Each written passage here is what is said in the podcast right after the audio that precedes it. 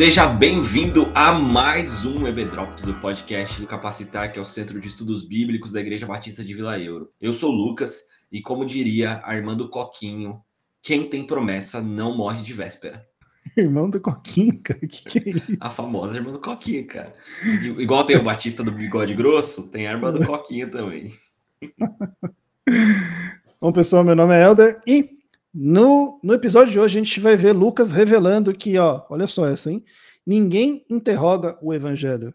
Pelo contrário, é o evangelho que te, interroga a todos aqueles que ouvem suas palavras de convicção. É verdade. É forte isso daí, é forte, igreja. A gente vai Forte. entender melhor isso daí, o contexto, mas eu tô impressionado como o conteúdo que a gente vai estudar hoje tem a ver com o tempo que a gente está, né? Só relembrando, estamos chegando no capítulo 23, 24 e 25, são os capítulos que a gente vai estudar hoje do livro de Atos. E Paulo terminou a sua terceira viagem missionária, foi para Jerusalém e agora ele vai passar por uma série de tribunais, por uma série de discussões, por uma série de interrogatórios.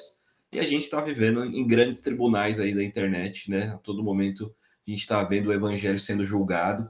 Então eu estou impressionado como o conteúdo de hoje tem a ver com o cristianismo de 2021. Mas então já vamos entrar aí, né, Helder? No episódio passado, o Ale e o Lu terminaram num ponto assim, tá parecendo episódio da Netflix, né? Termina no, no auge assim, e aí falta aquele negocinho, né? Então a É, gente é tava... onde, é onde você maratona, né? Porque fala, É, preciso exatamente. preciso O problema é que o Everdrop só sai de uma semana em uma semana, É, né? Então a gente jeito. termina no auge e hoje vai ser a mesma coisa. Mas então eles terminaram naquele momento em que Paulo tá de frente ali com os fariseus, com os saduceus, com o sumo sacerdote e vai começar ali um interrogatório dele em Jerusalém, enquanto ele está sendo acusado de ter levado gentios para o templo, né? Uma série de acusações que não tem a ver. O que, que acontece então aí, cara? É, aqui a gente vai ver Paulo sendo cancelado, né? Já que você falou de tribunal de internet, a gente vai ver Paulo sendo cancelado, né? Exatamente. Cancelamento já existia. Então o que acontece? Paulo tá lá diante do Sinédrio, né, dos líderes ali. O Sinédrio, ele era um- uma instituição muito mais política até do que religiosa, né? Embora eles se fantasiassem ali de, de religiosos. E tá lá nessa reunião, e assim, já tem um negócio errado ali, né? Porque por ele ser cidadão romano, ele não poderia ter sido preso pelos judeus. Né? Aquela, aquela reunião ali já era algo ilegal, no mínimo, né? Não, não devia estar acontecendo. E aí começa né, aquele monte de acusação, e Paulo, num dado momento, ele fala assim: olha, irmãos, eu tenho vivido diante de Deus com a minha consciência limpa. E Ananias, que é o, o sumo sacerdote, o bicho fica louco e manda alguém dar uma bofetada na cara de Paulo. Né? Pá, bate na boca desse cara aí que tá falando besteira, né? Se ofendeu, né? Eles que estavam ali acusando ele de um monte de blasfêmia e ele falando, né, que não, tá, para mim tá tudo certo. E realmente ele manda alguém bater ali em Paulo.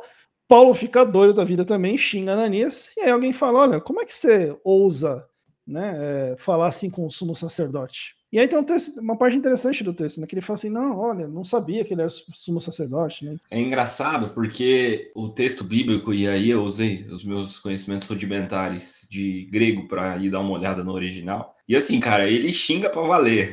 Não é, não é que. Não é bobo, não, Ele, né? ele fala, como você ousa? O, eu não lembro exatamente a expressão que ele usa, né? Mas fala, "Vou- o céu vai cair na tua cabeça. Sabe, quase tem sabor de mel, assim, quase daquele nível assim de ofensa. E a gente geralmente passa por esse texto assim, ah, ele pediu desculpa, porque, pô, não posso falar assim com autoridade e tal. Mas eu tava vendo que existe uma interpretação possível desse texto. Pode ser que Paulo tenha sido até meio irônico nesse, nesse pedido de desculpa. Por quê?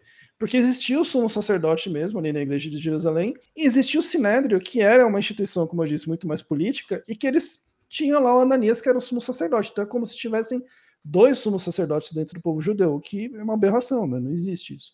Então, pode-se entender nesse texto que possivelmente Paulo estava falando: ah, tá, então ele é o sumo sacerdote, desculpa, desculpa, não podia falar mal dele, então pode ser que ele tenha dado uma desdenhada ali do Ananias. E aí, Paulo, mais uma vez, é, a gente já falou isso sobre isso em outro episódio, quão Paulo é habilidoso ao lidar com pessoas diferentes, de origens diferentes, ao lidar com as culturas, ele transita muito bem no meio de todo mundo, e ele tem mais uma, uma jogada de mestre mesmo que ele, que, ele, que ele tem ali naquele momento. Ali existiam saduceus e existiam fariseus. Os saduceus, eles eram, em geral, homens muito ricos, é, e que eles não tinham crenças muito fortes no, no campo espiritual. Então, assim, céu, anjo, é, ressurreição, essas coisas, eles não criam nada disso. Os fariseus já não, eles já é, tinham essas crenças, né? Inclusive na ressurreição, especificamente. Aí o que, que Paulo faz? Ele fala assim: olha, irmãos, eu na verdade estou sendo acusado porque eu estou pregando a ressurreição, porque eu creio na ressurreição. No que ele joga isso, os fariseus falam: ora, mas então tá tudo bem, então ele não é culpado, porque nós também cremos na ressurreição. E aí começou um, um, um bate-boca entre fariseus e saduceus, um bate-boca que evoluiu para as vias de fato. A galera começou a se pegar ali na porrada. Uma treta de... teológica pode te salvar, cara. Tá vendo? Vai pensando aí. Vai pensando que esse negócio de calvinismo, urbanismo não pode te salvar, não? Pode te salvar, cara. Paulo, ele, ele é incrível, né? Esse texto, cara, que ele joga ali, ele joga no ar como e vê, o circo pegar, e vê o circo pegar fogo e a galera simplesmente esquece né, do motivo que eles estão ali reunidos ele põe uns contra os outros, assim, uma, uma tacada de mestre mesmo. E aí o comandante ali, né, do, de Roma, tira Paulo dali, porque acaba sobrando para ele, né, provavelmente ele ia ser linchado ali, e leva ele de volta para Fortaleza, que é onde ele estava ali sob custódia. No que ele está lá, Paulo, é, Deus dá uma visão para Paulo, e fala, olha Paulo, calma que, assim como você está testemunhando aqui em Jerusalém, você vai testemunhar também em Roma. Então é meio que uma, uma tranquilizada ali, ó, você não vai morrer aqui, você não vai, né, eu tô cuidando de tudo aqui porque eu quero que você vá testemunhar em Roma. O que Paulo não sabia, né, e ninguém sabia até então, é que um grupo de 40 judeus começaram a armar para matar Paulo. Então o que, que, eles fizeram? Eles foram lá de novo nos, nos líderes lá do Sinédrio e falaram assim, ó, é o seguinte, chama Paulo de novo aqui para um outro interrogatório, fala que a gente precisa conversar, vocês vão conversar com ele de novo, mas vocês nem, nem precisam se envolver em nada, porque no caminho a gente vai fazer uma emboscada e vai matar ele. Só que, por providência divina ali, o sobrinho de Paulo estava próximo ali e ouviu o complô ali que eles estavam armando. Quem tem promessa não morre de véspera, não. Tá vendo? Aí, ó. Você viu, olha lá? É aplicação bíblica. Deus apareceu, falou para ele: não, você não vai morrer. Não vai Sabe morrer. um detalhe curioso, quando eu estava lendo o texto? É que essa galera, eles falam, né? Esses 40 aí da emboscada, eles falam: nós não iremos voltar a comer enquanto não matarmos Paulo. Não vamos comer nem beber enquanto não matarmos Paulo. Exatamente. Então, assim, acho que esses caras aí devem ter morrido de, de. Esses aí eu acho que não, viu? é verdade. E, enfim, aí né, o sobrinho de Paulo ouve e vai até Paulo para levar a história para. É interessante, né? Que assim, você percebe que Paulo não é bem um prisioneiro lá, ele tem algumas regalias, assim, ele pode receber visitas, as pessoas podem lá falar com ele. Tal. É um prisioneiro, mas tem algumas é, regalias mesmo por ser um cidadão romano. Né? Essa coisa funcionava muito bem lá na época, né? A questão de ser um cidadão romano. E aí Paulo fala o seguinte, ó, Paulo chama, olha que louco, né? Ele chama um soldado e fala, ó, leva meu sobrinho até o comandante, que ele precisa contar um negócio para ele.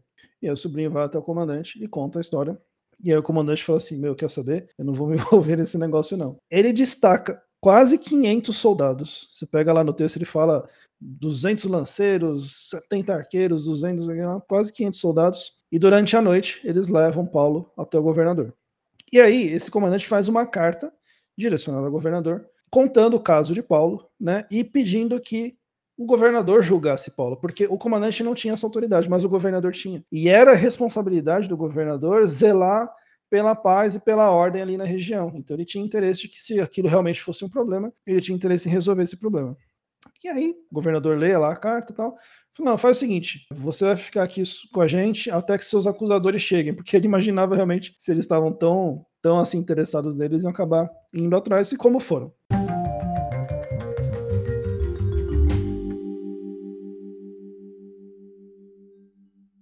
E aí que começa o 24, né? A história continua mesmo. É, e chega lá Ananias, mais um monte de gente, e um advogado. Né? Ananias leva um advogado lá. E aí o advogado, como bom advogado, foi lá tecer suas acusações. E é interessante você ler o texto, né? Que ele começa adulando a Félix, né? Félix é o governador. Fala: olha, você, que é um grande pacificador, não sei o quê. E interessante que historicamente Félix foi um baita de um corrupto. O governo dele foi horrível, enfim. Mas o cara dá aquela adulada, né? antes de pedir alguma coisa. E fala: olha, esse aqui, ele é um membro da seita dos nazarenos, né? Então é interessante que os cristãos são conhecidos ou como cristãos mesmo, ou como nazarenos, né? Por causa de Jesus de Nazaré. E aí classifica eles como uma seita e fala que eles estão ali trazendo rebeliões, de desordem, né? Ali na região. Por que, que ele vai com esse discurso? Né? Porque como o papel do governador era zelar pela paz e pela ordem na região, se tivesse algum rumor de desordem, de né, revolta, rebelião tal, meu, vou reprimir agora esse negócio aqui, entendeu? Então é por isso que eles jogam com esse argumento.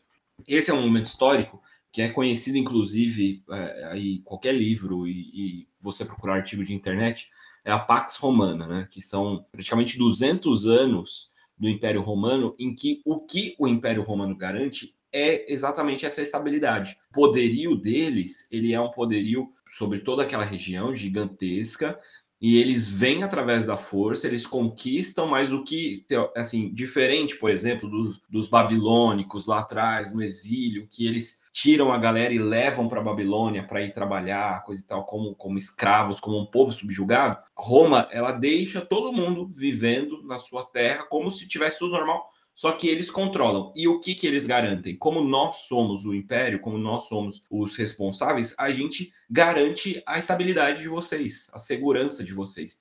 Então, todo esse papel de, de Félix, de Festo, todos esses que a gente vê, eles têm um papel muito significativo que é em garantir a paz. E a Judéia sempre foi um ambiente ali de muitas revoltas, né? Lembra de, desde o Cristo. Então, assim, então a Judéia, a, a, paz na Judéia, ela era muito importante. Então, esse momento histórico aqui é, é bem isso, e é com isso que a gente está lidando aqui como pano de fundo de contexto histórico, né? Então é por isso que todos esses caras é, estão tão preocupados com todo esse movimento. E de novo fica é, destacado realmente a, a, importância que era o cara ser um cidadão romano na época, né? Então eles Exato. tinham que garantir realmente que toda, todo o processo jurídico mesmo seguisse que mandava a lei romana. Todas as etapas, né? Que inclusive uhum. influencia nosso, uh, nossa área jurídica até hoje, né? E aí, depois que o advogado faz lá a introdução dele, as acusações dele, né, o governador fala para Paulo se manifestar e aí ele se defende. É interessante que ele meio que ironiza, ele fala assim: oh, governador, eu tô há 12 dias em Jerusalém como é que eu posso ter criado tudo isso que eles estão falando, revoltas e não sei o que na cidade? Então, assim, meio que dá até uma, mais uma ironizada neles é, se defendendo ali. E aí é interessante, o texto fala que Félix, ele já tinha um certo, um certo conhecimento sobre o que eles chamavam de o caminho, né? E o texto diz que Félix tinha algum certo conhecimento porque a esposa de Félix era judia e ela já vinha ouvido falar de Cristo já há muito tempo, então não era algo né, de outro mundo assim para eles, eles já tinham ouvido falar. Então, o que, que o governador faz? Falou assim: é o seguinte, eu não vou decidir nada agora, eu vou manter Paulo aqui com a gente e eu quero conversar mais, né? quero entender mais, quero ouvir mais os lados tal. E aí, né, os judeus não têm muito o que fazer, afinal, né? É, Roma tá mandando em tudo ali, e aí eles têm que esperar realmente a decisão ali do governador. E é interessante que o texto fala que durante aquele tempo, Paulo sempre falava do caminho para Félix e para sua esposa. Porém, tem uma hora que, que o negócio incomoda Félix, que é quando Paulo fala sobre a justiça divina, sobre o reino do Cristo, não sei o quê, e, pô, pro povo que está governando na época, aquele negócio não desceu muito bem. E aí, é, aparentemente, Félix desiste desse negócio de querer saber mais sobre o caminho, mas resolve também manter Paulo lá meio que indefinidamente. E o texto fala que é, Félix estava esperando algum suborno de Paulo, estava esperando que Paulo oferecesse algum tipo de dinheiro ali para soltar ele ou para aliviar né, a, a, história dele lá. Então você vê de novo, é, o cara tá tão pertinho ali, mas né, se corrompe de novo, enfim. É, já não era lá, lá essas coisas, então ele mostra realmente quem, quem ele era ali de fato. E aí, isso passa dois anos. Então, essa história, ele fica lá dois anos, o Félix lá cozinhando, né? Uh, Paulo ali na, na, na, prisão, até que o Félix é trocado, vem um outro governador, que é o Festo, né, que o Lucas acabou de falar, e só que aí fala que é, Félix ele queria ficar bem com os judeus, né, porque exatamente como a intenção não era destruir os povos, era exatamente manter as, as coisas rolando bem, então falou, não, para eu continuar bem aqui com os judeus, eu vou manter esse cara preso aqui e depois a gente vê o que faz com ele.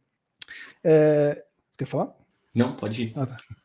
É, e é interessante que nesses dois capítulos tem algumas reflexões interessantes, né? Primeiro, como eu comentei no começo, né? Paulo mais uma vez mostrando o quanto ele sabe é, argumentar e quanto ele sabe é, lidar com culturas diferentes, com é, pessoas diferentes, com, com, expectativas diferentes, com formações diferentes, e ele consegue usar isso de forma estratégica realmente para fazer com que tanto que a palavra seja né, espalhada, quanto no caso ali, né, que ele vira lá o interrogatório e o povo sai na, na, na porrada lá e deixa ele de lado. A segunda coisa é que mesmo diante de grandes acusações, diante de grandes ameaças até a sua própria vida, em momento algum Paulo muda o seu discurso.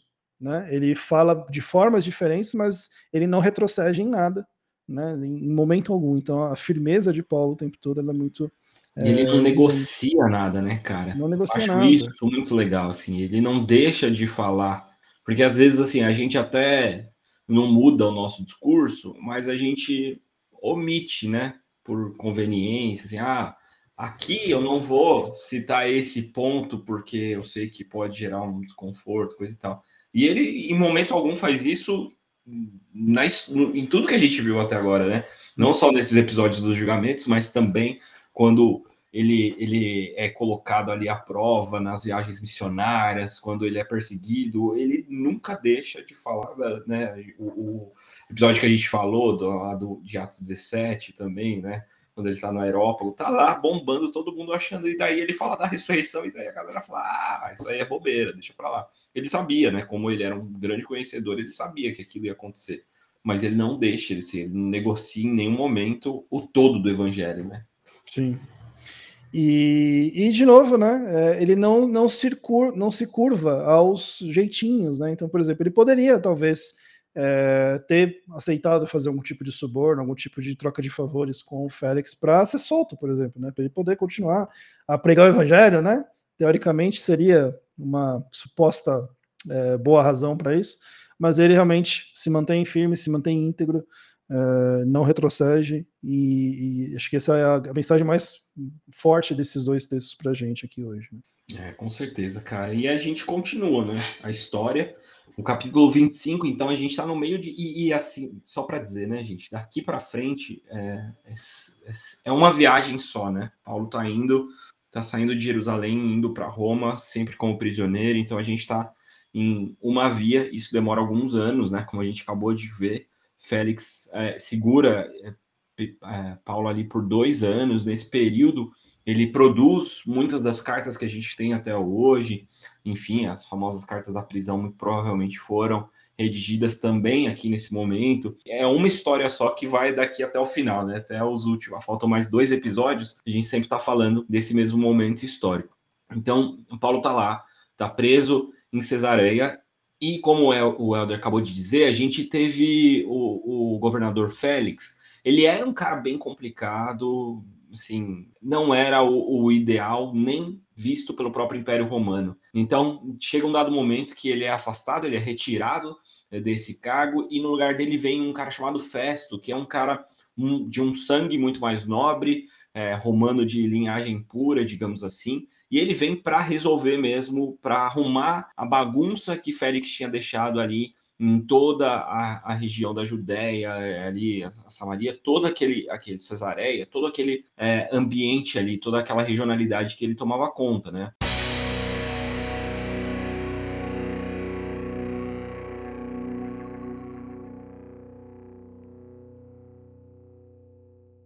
É, é muito interessante que, assim, Félix fica dois anos segurando Paulo como prisioneiro ali nesse vai não vai. Aquela galera lá fazendo jejum por dois anos, acho que não deu muito certo. Mas Paulo tá vivo ali e, e tem a, a, alguns movimentos, então, assim, acontecendo. E Festo, quando chega, é muito interessante que Lucas ele cita essas datas para dar mesmo a importância disso que tinha é, do, dessa situação para o Império Romano, né? Como eles estavam preocupados com essa situação de Paulo e de toda a efervescência do, do povo judeu. Então, Festo chega três dias depois, apenas três dias depois que esse cara assume o governo, ele parte de Cesareia e vai para Jerusalém. É, muito provavelmente esse não é o único assunto que ele tem para destrinchar, né, para trabalhar em Jerusalém, mas esse é um dos principais assuntos. Então ele vai para Jerusalém, ele fica lá de 8 a 10 dias, o texto bíblico diz. E quando ele chega lá em Jerusalém, os principais líderes do Sinédrio, enfim, os conselhos ali do, dos judeus, eles voltam para ele, reivindicam mais uma vez, falam mais uma vez, eles explicam, né? Porque para Festo qual era a situação, quais eram as acusações, e eles pedem para que é, Festo traga Paulo para Jerusalém, que ele envie Paulo para Jerusalém, para que, de novo, né? Porque assim, esse movimento precisa ficar claro. Quando o Paulo está aqui em Jerusalém, lá no início do capítulo 23, que o Helder acabou de explicar para a gente, ele está sob o, o, poder dos judeus. Então, ele está sobre a, a, guarda do templo, ele está naquele problema, na, na, naquela efervescência dos judeus. Quando ele sai, quando ele vai para Cesareia, ele está usando o direito dele de ser romano, e então os judeus eles não podem mais tocar nele. Então, isso ele, eles perdem a, a possibilidade de fazer alguma coisa contra Paulo. Quando eles pedem para Festo trazer Paulo de volta, inclusive, né, Ananias, ele, ele é da forma diferente da forma como ele tratou Félix no capítulo anterior, aqui ele dá um quer dar uma carteirada em Festo. Então ele fala: "Então, nós temos uma boa relação aqui, né? E para garantir que isso continue assim, por que, que você não manda Paulo para cá só para a gente garantir que vai ficar tudo bem, né? Para evitar ter problema, né? Só para evitar ter problema, né? Assim, não quer falar, sabe? aquela coisa assim, né? Uhum. Fala sem querer falar. É, e Festo, que é esse cara que é de linhagem pura, ele se impõe, fala, cara, o governador romano sou eu aqui, se coloque no seu lugar. Ele tá lá em Cesareia, eu tô lá em Cesareia, né? Meu lugar de trabalho lá, e a gente vai resolver por lá. Beleza, ele volta para Cesareia no dia logo ele volta para Cesareia dez dias depois e logo no dia seguinte já tem o, o julgamento de Paulo.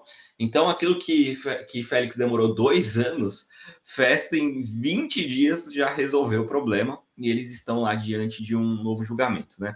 Então, a gente vem com, com aquela situação de novo, os judeus falando um monte de coisa, um, um paralelo né, do capítulo anterior que o Oder acabou de falar, diversas acusações mentirosas, então é muito muito próximo o paralelo que Lucas faz nesses julgamentos de Paulo todos no Sinédrio, né, pelos, pelo pessoal do Sinédrio, com o que aconteceu com Jesus, então falsas acusações, mentiras rolando. Paulo faz a sua defesa e aí, quando Paulo faz a sua defesa, Festo ele dá uma, assim, ele, ele, ele se impõe, ele fala, vamos para Cesareia, mas ele quer manter a ordem, ele quer manter a paz e ele sabe que é estratégico ter os líderes do Sinédrio do lado deles ali para a região da Judéia. Então, aquilo que eles tinham falado para ele, assim, meu, traz ele de volta para Jerusalém e deixa que a gente cuida, ele sugere isso para Paulo. E daí ele fala: então, Paulo, o que, que você acha de ser julgado lá em Jerusalém? E aí tem uma frase clássica, né, de Paulo, que inclusive é o título do nosso episódio de hoje, que ele fala: eu não tenho culpa, eu não tenho, não, eles não têm do que me, me incriminar, então, se você quer me, me colocar nas mãos deles, eu apelo para César. E aí, quando Paulo está falando isso, é, é assim, é, é jogar para a Suprema Corte, sabe? Para o Supremo Tribunal Federal, a causa dele é mandar para o imperador. Então, assim, ganha-se uma nova dimensão. Paulo escalou. Grande. Escalou e escalou, assim, escalou no nível máximo, né? Tipo, eu sou cidadão romano e eu vou usar isso daqui, eu quero que o imperador que me julgue diante dessas acusações. E assim, se ainda poderia ter alguma influência dos judeus sobre o governador, sobre Festo, Félix ou quem quer que viesse a ser o governador ali da região, cara, o imperador acabou. Então, assim, Paulo sabe muito bem o que ele está fazendo. Então, eu acho muito interessante é, a gente pensar dois aspectos aqui, né? O, o primeiro deles é que Paulo não conhecia só da Bíblia, né, da, no, da espiritualidade. Ele não conhecia só da cultura, como a gente já falou de Atos 17, mas ele tinha esse conhecimento das leis que você acabou de falar, né? Então ele usa no capítulo 23 essa questão, essa disputa teológica, e aqui ele sabe exatamente quais são os, os argumentos que ele precisa usar e a forma como ele vai lidar. Então, isso eu acho que é uma, uma um despertamento mesmo, né, Helder, que a gente tem porque muitas vezes o, o, a gente aprendeu, inclusive, né, historicamente, que o evangélico, cara, tem que se preocupar com as coisas do alto. Existe uma corrente evangélica muito forte, muito presente ainda nos dias de hoje, que diz assim: ah, você, você não precisa se preocupar, nós somos cidadãos dos céus e a gente não precisa se preocupar com essas coisas terrenas, a gente não deve se envolver, e tudo isso tá, é corruptível, então assim é, já está imerso em corrupção, então vamos se preocupar só com as coisas do céu. E ainda bem que Paulo não tinha essa linha de pensamento, né? Porque ele sabia exatamente como usar as leis. É, é interessante a gente pensar que é, tem um, apesar do paralelo né, de Jesus com, com o, o julgamento de Paulo, Jesus ele vai mudo. Jesus ele não se defende, mesmo sendo acusado injustamente, né? E a gente sabe que era necessário que Jesus fizesse dessa forma, era necessário que ele sofresse a, a punição injusta, né? A nossa punição recaísse sobre ele. É, mas Paulo não, então ele Paulo se defende e, e na verdade ele não está simplesmente defendendo a si mesmo, mas ele está fazendo uma defesa do seu testemunho. Ele está dizendo tudo isso que vocês estão falando contra o caminho, tudo isso que vocês colocam sobre mim, como se fosse uma verdade para os seguidores do caminho. E aí, gente, tinha de tudo.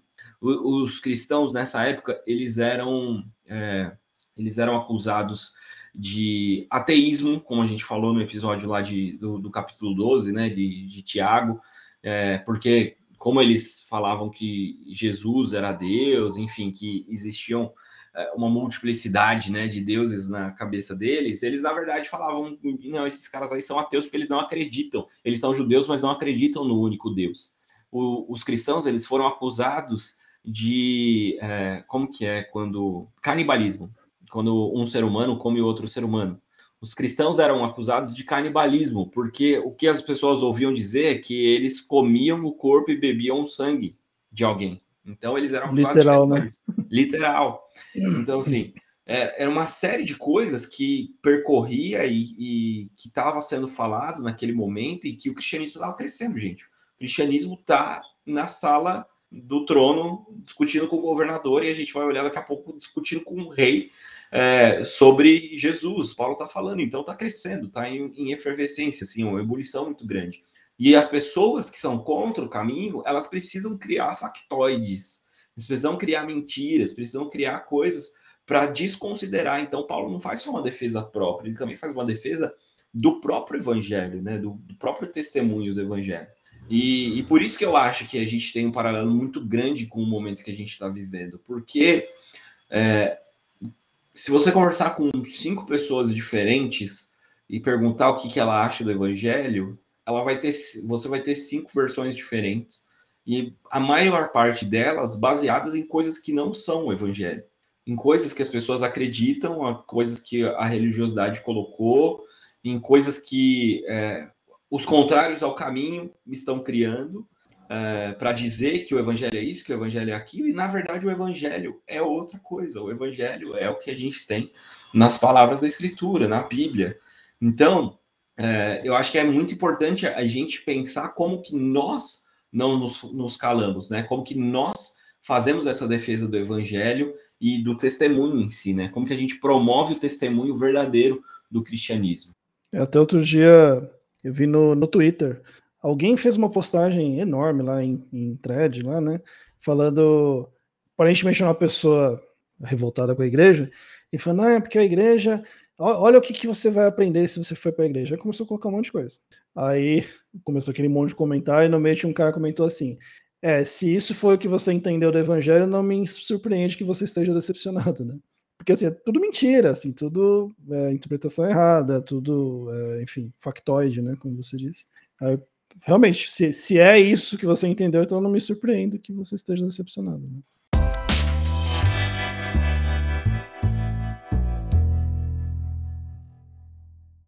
Mas aí eu quero fazer só uma contrapartida, né? A gente precisa se posicionar com a sabedoria de Paulo.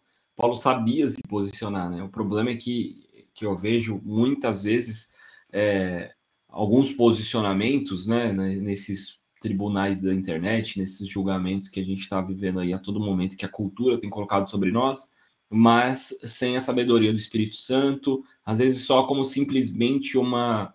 uma um, um, caramba, qual que é a palavra? Uma reação de defesa, de autodefesa. Então, assim, você me ataca, eu te ataco de volta. Mas não é isso que o evangelho prega também, né? Paulo, em momento nenhum, ele, ele apenas se defende ele não ataca os judeus, ele não ataca os romanos, ele faz a defesa do testemunho, ele explica para em todos esses eventos, em todos esses julgamentos, ele explica verdadeiramente o que é evangelho e ele não está se importando com quem é, né? O próximo episódio, é, eu não lembro quem que é, a Tog, eu não lembro quem é a outra pessoa, mas vão falar a respeito dele falando com o, o rei Agripa, né? Que a gente vai comentar daqui a pouco. Então ele não está se importando com para quem é o público, mas ele faz a defesa do verdadeiro evangelho. Então acho que é, essas são lições muito importantes que a gente tira desse capítulo 25, né? Mas o capítulo 25 ele ainda continua é, nesse momento, então Paulo apela para César, Festo diz, beleza, então, então você vai para César, e aí tem trâmites naturais, né? Imagina a burocracia, que é para você mandar um prisioneiro falar de ainda mais sair de Cesareia e até Roma, tudo mais. E nesse meio tempo que Paulo está preso, chega o rei Agripa, o rei Herodes Agripa II, e a sua irmã, que também é sua esposa, que é isso mesmo, gente. Para quem assistiu Game of Thrones, está tranquilo. Tá tudo certo. É, é para quem assistiu Game of Thrones, está tranquilo. Mas é exatamente isso. Então chega Herodes Agripa e Berenice. Só lembrando, esse Agripa, ele é o filho daquele Agripa que matou o apóstolo Tiago no capítulo 12 de Atos. Então ele é alguém já, ele é um rei judeu, é, com toda a sua linhagem né, romana, mas ele tem ali a, a sua ascendência judia por parte de mãe. É, e ele conhece bem, né? Porque o seu pai, como a gente falou na, naquele episódio, o seu pai ele tinha muito interesse em ser é, muito bem visto dentro dos judeus. Então ele se dizia, inclusive, um judeu praticante no templo, tudo mais. Então ele conhecia. E aí, o coitado do Festo, que estava todo bagunçado ali, que não estava entendendo muito bem, ele chama o rei e fala: Rei, me ajuda aqui, porque eu não sei nem como escrever, eu não sei nem como mandar uma carta para o imperador explicando, porque eu não estou entendendo exatamente o que está acontecendo aqui. Porque o que, que ele tinha entendido, e ele não estava errado né, na, na, pequena compreensão dele. Então, na verdade, o problema deles é que Paulo fala que um cara morreu mas que ele está vivo, que ele ressuscitou, e os judeus falam que esse cara morreu. Então, o que, o que eu achei. Como é que eu chego para o César e falo isso? Né?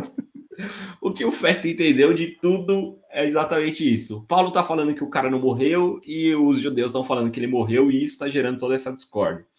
E eu achei muito interessante, eu fiz um paralelo, não foi nem no, do nosso texto, mas na hora que eu li isso no texto bíblico, já me veio lá 1 Coríntios na cabeça, né, que Paulo escreve que é, a, a, ressurreição é, é loucura para o gentil e é escândalo para o judeu, né? Então, assim, é, é exatamente isso. Né? Festo está olhando e falando, que loucura é essa, cara? Não faz sentido, por que está acontecendo isso? É, essa situação, então, muitas vezes a gente vai lidar também com, com essas situações, né? No nosso dia a dia, de pessoas que não têm consciência nenhuma do evangelho. Quando a gente, inclusive, entrar nessas arenas de debate, e de defesa do evangelho, muitas pessoas realmente não vão entender e não, não vão levar, conseguir chegar à compreensão daquilo que é o evangelho de fato, como Festo, como aconteceu, e aí eles montam toda um, uma situação, né, com toda a pompa, com toda a, a ali o, o, a sala do trono, tudo mais, ali no, no palácio de Festo, o rei Agripa e a sua esposa barra irmã estão lá, mais uma série de súditos, e eles chamam Paulo para conversa. E é muito interessante. É, só vou fazer uma pincelada daquilo que vai vir no episódio que vem, né? Paulo, ele é o acorrentado ali, mas ele é o único livre, né? Na, diante de uma sala cheia de, de pessoas importantes, das pessoas mais importantes ali da região, é, em termos políticos, em termos financeiros, aqueles que têm todo o poder diante dele, da situação que ele está, ele não se curva e, na verdade, ele diz que o liberto ali é ele, porque é, apesar de estar acorrentado, ele não está cativo, né? Ele é livre no Senhor Jesus. E é muito interessante a gente pensar que o próprio Jesus que apareceu para o Paulo, né, na visão, e falou, cara, não temas, eu sou contigo, eu vou te mandar para Roma e você, eu vou te mandar para que você testemunhe, inclusive é isso que está lá no capítulo 23, né? Eu vou te mandar para que você tenha testemunho diante de reis. Então, apesar de estar ali acorrentado e cativo, ele sabe que ele está exatamente onde ele tinha que estar, fazendo aquilo que ele tinha que fazer, e acho que isso é libertador, né? Você saber que está cumprindo plenamente a vontade de Deus, mesmo em condições tão desfavoráveis, né?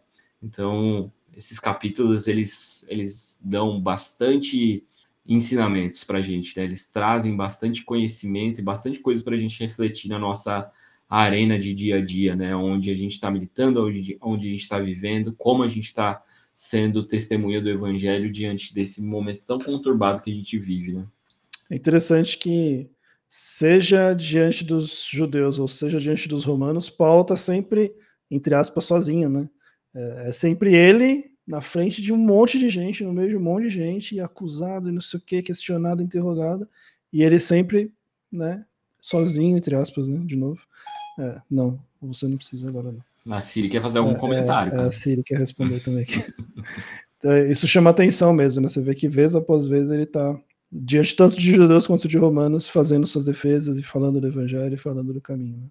Né? É, em tudo é, abandonado, mas não ferido, né? É muito interessante pensar que muitas vezes essa vai ser mesmo a nossa caminhada, né, no evangelho. Mas é interessante como nesses últimos capítulos essa presença de de Cristo e até em, em, sonhos, em visões, é muito constante, né? Eu sinto que Paulo, ao longo do, dos anos, talvez essa solidão, e a gente percebe isso nas próprias cartas, né? Quando ele fala lá para Timóteo, ó, a galera me abandonou, ninguém teve aqui comigo no meu julgamento, ele fala essas coisas, mas ele sempre reforça que ele sabe por que, que ele estava ali e quem estava com ele, né? Então é, é muito interessante a gente pensar que em alguns momentos a gente vai estar mesmo num voo solo, solitário, jogado aos lobos, mas se a gente estiver de fato cumprindo a vontade de Deus, é ali que a gente tem que estar. E é isso, muito bom. Episódio 26, ou episódio 84, no capítulo 26 aqui da série Improváveis, a gente vai ver os desdobramentos, né? Na verdade, a gente vai ver todo o discurso de Paulo, que é incrível, mas um capítulo sensacional. E a gente está caminhando para o final, então, do livro de Atos. Eu espero que esteja sendo bênção para você. Para mim está sendo, para quem está lá presencial também no nosso curso está sendo. E que cada dia mais a gente possa se parecer com Paulo, com Pedro, com esses improváveis. E que a gente seja, né? Esses homens e mulheres que estão fazendo a diferença, que está é, levando esses atos do Espírito Santo nos dias de hoje. Que esse seja o nosso desafio e a intenção do nosso coração. Isso aí. E até anotei aqui, nas, coloquei nas minhas anotações, né? Que essa força imutável do evangelho habite em nós, né? Essa imutabilidade realmente que, que está em, tão é, destacada em Paulo, né? Que a gente é, se espelhe nele também para isso, né? É isso aí, que a força esteja conosco, né? Que a força, a força do conosco. Espírito Santo. Você sabe que naquele, naquele aquele filme de Paulo, é, Paulo Apóstolo de Cristo, que você até falou, né? Fantástico, né? Tem, é, muito, muito bom. bom tem uma, um momento lá que Paulo fala para Lucas, né? May the Holy Spirit be with you. E, cara, não ah, teve não como. É, não teve como eu não dar risada no meio do cinema. Um momento triste, mas não teve como, né? Referência ali de Star Wars. Beleza, então, Helder, brigadão, cara. Um abraço para você. Valeu, valeu pro Lucas, valeu, pessoal. Até a próxima. Mais gente.